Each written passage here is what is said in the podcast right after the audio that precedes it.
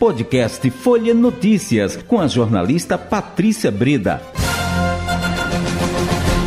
Quinta-feira, 12 de janeiro de 2023. Começa agora mais uma edição do podcast Folha Notícias, direto da redação integrada Folha de Pernambuco. Sou Patrícia Breda. Agora é sobre política.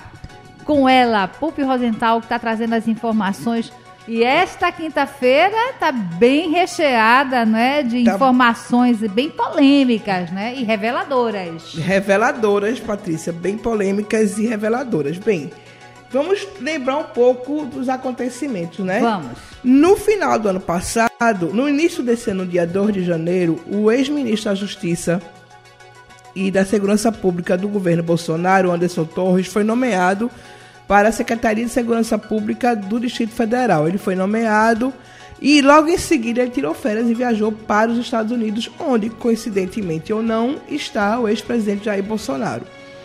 Então, quando aconteceu aqueles atos do dia do domingo, antes disso ele tinha exonerado toda a equipe da Secretaria de Segurança Pública, tinha mudado toda a equipe e viajou. E a gente sabe que as imagens não mentem Alguns dizem que é, o governador Ibanez Roça foi enganado, mas o fato é que a polícia ajudou bastante na entrada daquele Isso. pessoal que foram invadir a Praça dos Três Poderes. No mesmo dia, Ibanez anunciou a exoneração de Anderson Torres.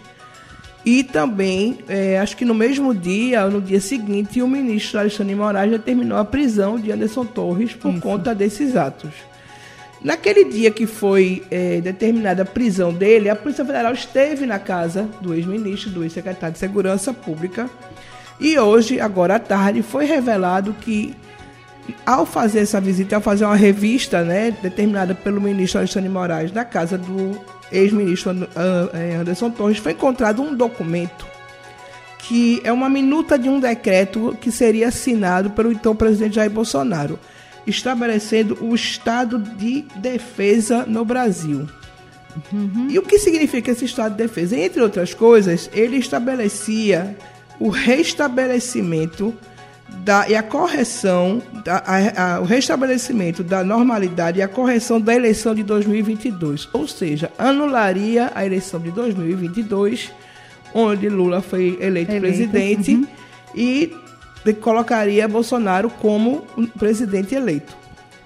Esse documento, é, segundo os especialistas ouvidos agora à tarde, já disseram que esse documento é um documento inconstitucional. Isso. Entendeu? Uhum. O Anderson Torres, por meio da sua, da sua defesa e por ele mesmo, recentemente, agora há pouco no Twitter, disse que esse documento estava lá, que não foi ele que escreveu, mas que estava no meio de alguns outros papéis que ele tinha recebido enquanto era ministro e que estava deixando lá para depois mandar incinerar.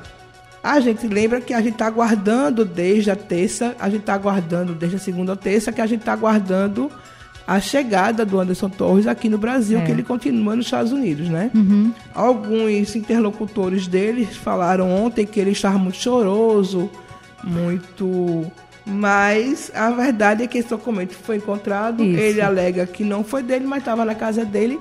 E outra coisa, Patrícia, é, não sei se você lembra que na última live feita pelo presidente Bolsonaro, no dia 30 de dezembro, no mesmo dia que ele embarcou para os Estados Unidos e não voltou mais, ele chegou a dizer que fez de tudo. Isso. Né? Que chegou a fazer de tudo, mas não conseguiu nada.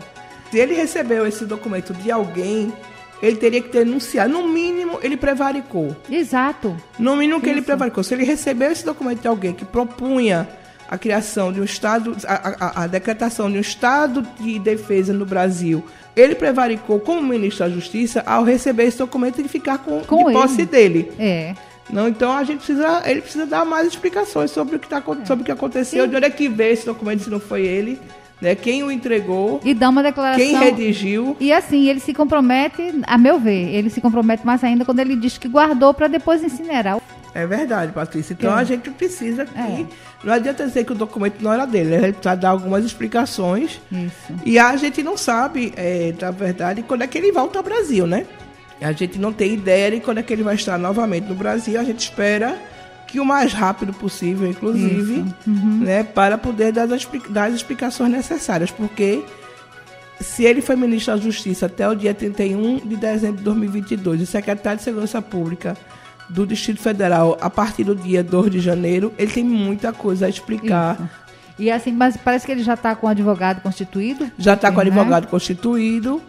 E foi um advogado foi uma das pessoas que veio a público dizer que o documento não foi redigido por ele, então ele tem que dizer quem foi que redigiu. Exatamente. E entregou na mão dele. Explicar essa história bem direitinho. E olha, então, essa, essa notícia desse documento. É, hoje a gente é, teve notícia da abertura, do, da quebra do sigilo do cartão corporativo. Era um daqueles sigilos de 100 anos de que 100 tinham sido decretados pelo ex-presidente é, Jair Bolsonaro no seu cartão corporativo. Pois é. a gente precisa saber. E, inclusive até nem bate com a estrutura, como você falou, com a estrutura que é uma coisa bem simples, né? Isso, a estrutura do local, do né? Do local.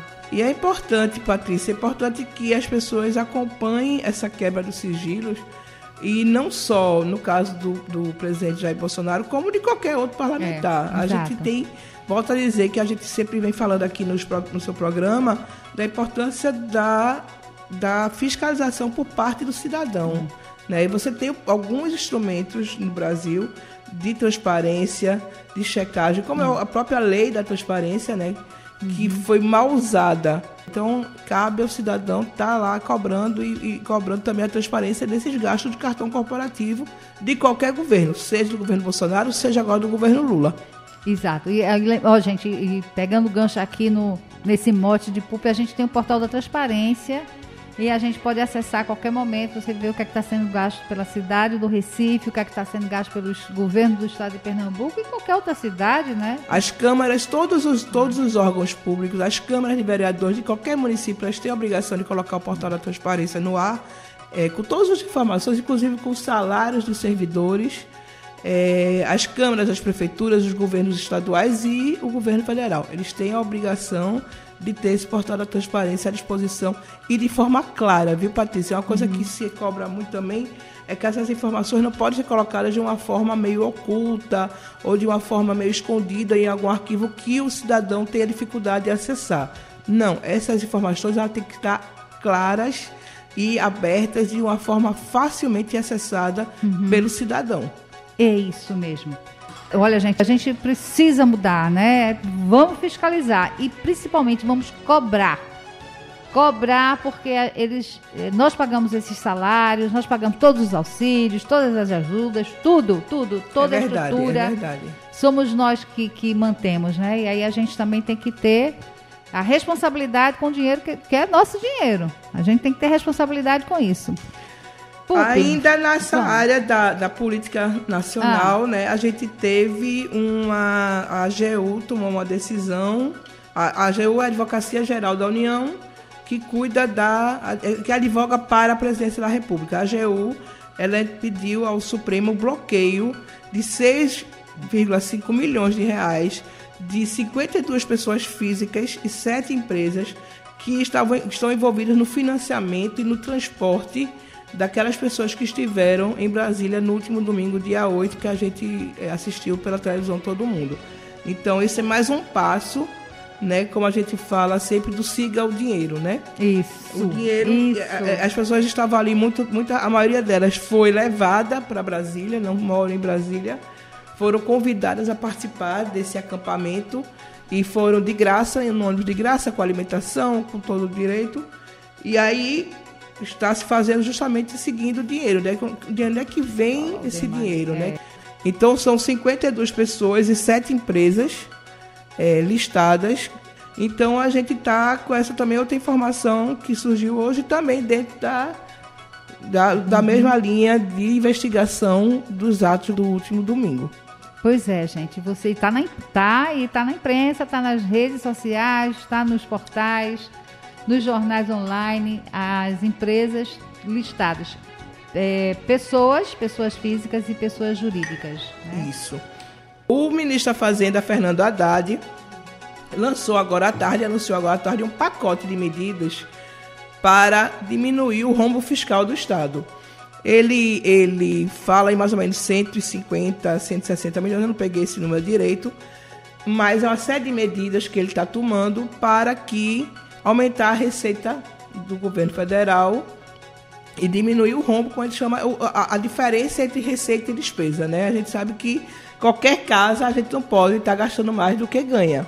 E entre essas medidas, o que eu achei mais importante para o nosso ouvinte é o programa chamado Litígio Zero. O litígio zero é apenas um novo nome, uma nova nomenclatura para o que a gente já conhece como refis, refinanciamento de dívidas com a União. É um refinanciamento que vai valer tanto para pessoas físicas quanto para pessoas jurídicas, é, que propõe, por exemplo, 40% a 50% de abatimento do valor total da dívida, quer dizer, além da dívida em si, mais juros e multa, é, pagamento em até 12 meses e é, 12 meses para pagamento e até para valores de débito de até 60 salários mínimos. É, esse projeto, todo essa, esse pacote de medidas que a Haddad anunciou há pouco, deve ir para o Congresso, agora já no início de fevereiro, para ser votado e aprovado. Então eu digo ao contribuinte que fique de olho para quando entrar em vigor essa, quem tem né, dívida com a União, uhum. dívida de imposto de renda, dívida de, de, vários tipos de dívidas que as pessoas têm às vezes com a União e não sabem e para poder tentar quitar e ficar em dia. A gente, muita gente teve um problema na pandemia, também muita pessoa jurídica, Patrícia, que na época da pandemia é. teve mais dificuldade em pagar seus impostos federais, talvez possa ser beneficiado sobre esse programa Litígio Zero que foi anunciado hoje pelo ministro da Fazenda, Fernando Haddad. É, o Pupi, e o legal disso tudo é que a gente agora a gente começa a ouvir as notícias e falar, refletir, discutir sobre as notícias. Medidas que começam a ser tomadas no âmbito do governo federal. E porque é isso que a gente quer, é isso que a gente precisa A gente fazer. quer ver o Brasil rodar, a gente quer ver isso. o Brasil. A gente saiu de uma pandemia, quer dizer, não saiu totalmente, mas a gente conseguiu realmente voltar a uma certa normalidade uhum. no dia a dia das pessoas. Depois de três anos, a gente vai ter, por exemplo, talvez a gente tenha um carnaval esse ano. Isso. Então a gente precisa voltar a, a roda voltar a girar. Vem o carnaval, importantíssimo, que a gente sabe quanto economicamente como isso é importante. Economicamente. Muita gente, Patrícia, fala que carnaval é um gasto público. Eu nunca vi o carnaval como um gasto público. Porque o carnaval, o que ele gera, principalmente aqui em Recife Olinda, e também no interior, né? Você tem algumas cidades do interior que tem um carnaval muito forte.